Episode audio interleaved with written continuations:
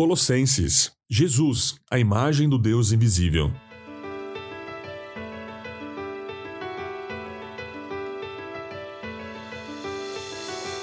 Nesta semana, vamos nos dedicar a estudar a carta de Paulo aos Colossenses, escrita em seu período de prisão em Roma. Paulo não conhecia pessoalmente a igreja de Colossos, uma pequena cidade da época. Essa igreja foi plantada por Epáfras, sobre os cuidados de Paulo. Assim, Epáfras, de tempos em tempos, fazia um relatório atualizando Paulo sobre a situação da igreja. Neste contexto em que Paulo vai escrever a carta aos Colossenses, veremos que havia alguns pontos positivos, como a fé e o amor, mas também alguns problemas entre eles, como a ética, legalidade e a atuação da chamada heresia de Colossos, influenciada por um grupo que mais tarde vamos conhecer como Gnosticismo gnosticismo.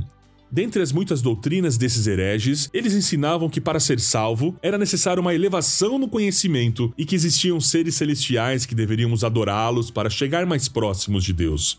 Essa influência no entendimento da igreja de Colossos trazia a ideia de que Jesus era um ser inferior a Deus, mas ainda maior que a criação. Mas Paulo vai mostrar que Jesus é a imagem do Deus invisível. Ele é a imagem do Deus invisível, o primogênito de toda a criação. Colossenses 1:15.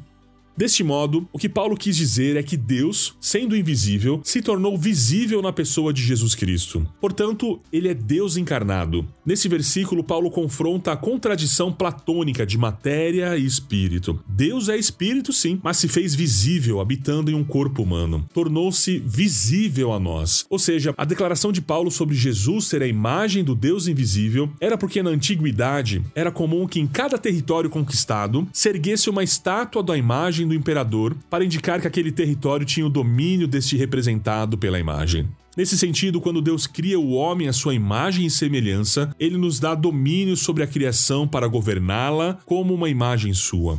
Assim, declaramos ao mundo como uma expressão de que todo o universo criado pertence a Deus. Mas a queda desestruturou a ordem das coisas criadas. Mas agora, em Jesus, vemos a imagem do Deus invisível, que nos faz ver que toda a criação é de Deus não mais de uma maneira desordenada como na imagem do homem corrompido, mas na imagem do homem perfeito, Jesus. Jesus, portanto, representa o domínio de Deus sobre todo o mundo de uma maneira que Adão não conseguiu representar. Agora vemos o Verbo encarnado, o Filho de Deus encarnado, que é a imagem do Deus invisível, nos faz mudar e recondicionar nosso olhar para a criação. Olhamos sobre o olhar da redenção, que consegue ver a dimensão divina, a propriedade de Deus redimida.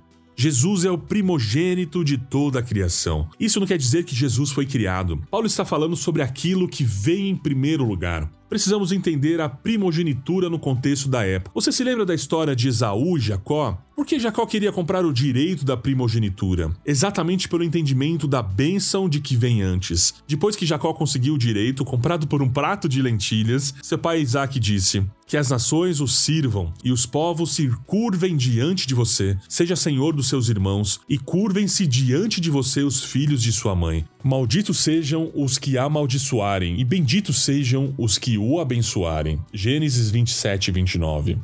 Você consegue perceber que a primogenitura no contexto não é só uma questão de quem nasce primeiro, mas ela representa o direito de herdar tudo aquilo que o pai tinha ou havia feito. E o senhorio, o governo e o domínio sobre os demais. Então quer dizer que Jesus é o primogênito de toda a criação, não se refere a ele ser criado, mas que ele vem antes de toda a criação e está muito antes de toda a criação.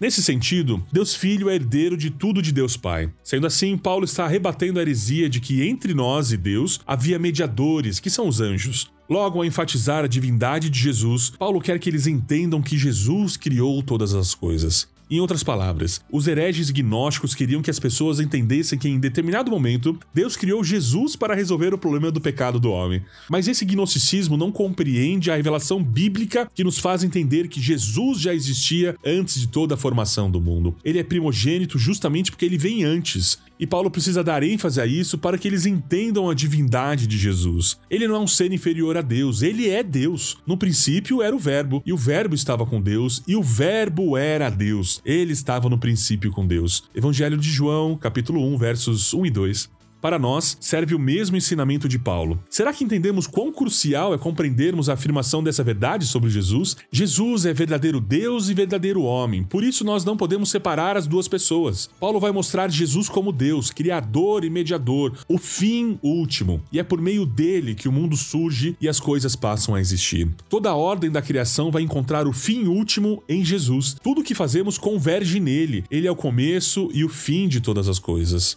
Os gnósticos de Colossenses tinham problemas com o senhorio de Jesus, mas Paulo enfatiza a supremacia de Jesus. A nossa fé, o amor e a esperança devem estar em Jesus e não nas outras coisas. A redenção de Cristo é completa e perfeita e não há nada que nós possamos fazer. Ele nos reconciliou. Nós aguardamos a bendita esperança, a ressurreição dos mortos, onde estaremos para sempre com Ele.